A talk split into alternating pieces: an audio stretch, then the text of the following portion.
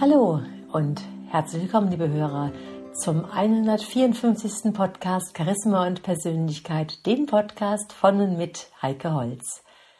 Ja, meine lieben Hörer, heute teile ich mit Ihnen einen Artikel, einen Blogartikel meiner Trainerkollegin und der Achtsamkeitsexpertin Brigitte Gerber. Sie hat einen Beitrag über Kommunikation geschrieben und ich finde diesen Artikel so interessant, dass ich sie auch daran teilhaben lassen möchte. Sie schreibt, es ist frustrierend. Sie erzählen etwas, was Ihnen wichtig ist, vielleicht sogar etwas sehr Persönliches. Und das Gegenüber fällt Ihnen ins Wort mit, das kenne ich auch. Und ohne das Ende der Geschichte gehört zu haben, erzählt er oder sie lang und breit das eigene Erlebte. Vielleicht schaffen Sie es noch, Ihre Geschichte später wieder aufzunehmen und zu beenden, vielleicht aber auch nicht. Und möglicherweise geben Sie auf. Und das passiert Ihnen immer wieder. Und zurück bleibt ein schales Gefühl. Ihr Gesprächspartner weiß immer alles besser, kommentiert Ihre Worte, Ihr Verhalten, erteilt Ratschläge und Fragen, die Sie aufwerfen, werden mit allzu klugen Antworten abgeschmettert. Dabei erzählen Sie doch einfach und zeigen damit, was Sie bewegt. Sie merken nur noch, wie sich in Ihnen etwas zusammenzieht, dann werden Sie still und verstummen. Oder Sie freuen sich auf den Abend Ihrer Freundin und als Sie sie sehen, ist schon klar, es geht ihr gar nicht gut und dann redet sie. Eine Stunde, zwei Stunden.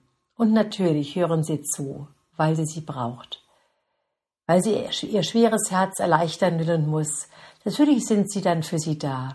Und erst als sie wieder zu Hause sind, spüren sie, wie erschöpft sie sind. Und wieder einmal gibt es keinen Platz für das, was sie bewegt und beschäftigt. Und was ist mit mir? flüstert sie mir zu sich, weil sie wieder einmal keinen Raum gefunden haben? Oder eine andere Situation.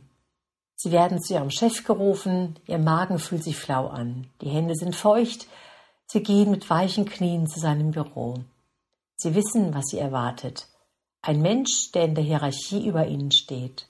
Er hat die Macht. Und genauso spricht er. Von oben nach unten, nicht wirklich Interesse an ihnen. Ihn interessiert, was sie für seine Firma abwerfen. Ob sie effektiv und gewinnbringend arbeiten oder nicht. Kein Gespräch, klare Ansagen, die keine Stellungnahme dulden. Oder Sie selbst reden total gerne. Ihr Mitteilungsbedürfnis ist grenzenlos. Vielleicht ist es Ihnen nicht bewusst, Sie gehen selbstverständlich davon aus, dass all das, was Sie sagen, von Relevanz auch für Ihre Gegenüber und wer da sitzt? Na klar, jemand, eine Freundin, ein Freund, ein Bekannter. Möglicherweise spielt es sich wirklich eine Rolle. Und vielleicht wenden Sie spätestens jetzt empört ein. Das ist ein Vertrauensbeweis. Wenn ich von mir erzähle, dann zeige ich, wie wichtig mir mein Gesprächspartner ist. Und da sehen wir, meine lieben Hörer, dass Kommunikationsverhalten ein seltsames Spiel oftmals ist. Das Bedürfnis zu reden ist oft so viel größer als das Bedürfnis zuzuhören. Und was ist das für ein Phänomen? Bisweilen erscheint es mir so, als redeten wir Menschen uns im Kopf und Kragen im privaten, aber auch öffentlich, als gäbe es einen Wettbewerb zu gewinnen, als sei derjenige der Beste, der das meiste und das Wichtigste und das einzig Wahre zu sagen hat. Und das muss bewiesen werden, durch machtvolles und ausgedehntes Sprechen. Pascal Fockenhuber sagt dazu, das größte Kommunikationsproblem besteht darin, dass wir nicht zuhören, um zu verstehen, sondern zuzuhören, um zu antworten. Klingt provokant, ist aber oft so. Und Brigitte Gerber macht hier sehr gerne Achtsamkeitsübungen beim Sprechen und Zuhören. Und es ist für viele eine große Herausforderung. Ist gar nicht so einfach. Und der Hauptfokus dieser Übung liegt darin, präsent und wach zu sein. Im Sprechen von sich zu reden und sich bewusst zu sein, was gesagt werden soll im Höheren aufmerksam zu sein, offen und weit, ohne einzugreifen, ohne die eigenen Geschichten zu verfolgen. das komplette Wahrnehmen des Gegenübers, reines Hören und Empfangen, nicht nur der Worte, auch des körperlichen und mimischen und emotionalen Ausdrucks des Gesprächspartners. Ja, regelrecht neugierig auf das, was der andere sagt und was dann gehört wird. Wenn Sie, meine lieben Hörer, diese Übung praktizieren, wenn Sie wirklich dieses aktive Zuhören, dieses bei dem anderen sein, neugierig sein, gespannt sein, dann geht es darum, etwas über den Menschen, den anderen Menschen und seiner Welt zu entdecken. Es geht darum, noch mehr Mensch zu werden, auf Augenhöhe, mit Herz und Verstand anwesend in diesem einen und nur einzigartigen Kontakt. Und nur so lernen wir, wir wachsen und wir reifen und das miteinander. Und darin erkennen wir auch die Verbundenheit in der jeweiligen Einzigkeit des anderen. Meine lieben Hörer, unser Leben wird sich wirklich verändern, wenn wir das üben, wenn wir wirklich zuhören, richtig hinhören, Dalai Lama sagt dazu, wenn du sprichst, wiederholst du nur das, was du schon weißt. Aber wenn du zuhörst, lernst du etwas Neues. Und da gibt es was zu entdecken.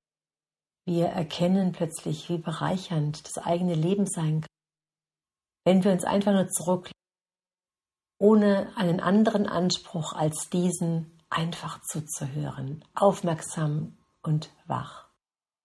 Wenn wir die leisen und lauten Töne hören, die Stille dazwischen, zwischen den Sätzen, die Sätze mit dem jeweiligen und besonderen Klang, ihrer Färbung, die Stimme, die Worte und die Inhalte. Ohne was aktiv zu machen, nur offen und weit sein. Und so verändert sich auch unser Lebensgefühl und unsere Haltung in der Welt, wenn wir beginnen, unser Sprechen als Verantwortung zu verstehen. Ich habe, meine lieben Hörer, ich lade Sie ein, einfach diese Übung zu machen, einfach wirklich in dieses aktive Zuhören und in dieses auch aktive Erzählen, die Frage, was erzähle ich? Ist es freundlich? Ist es nötig? Ist es wahr? Und ist es besser als die Stille? Und so wird die Kommunikation ein Mittel, tiefer zu verstehen und sich zu verbinden und sie führt in die Begegnung von Mensch zu Mensch. Ich lade Sie ein, meine lieben Hörer, das auszuprobieren, das zu machen und freue mich sehr über Ihre Rückmeldungen, gerne über kontakt.heikeholz.de. Und dann wünsche ich Ihnen ganz viel Freude und bis zum nächsten Mal eine wunderbare Zeit. Ihre Heike Holz.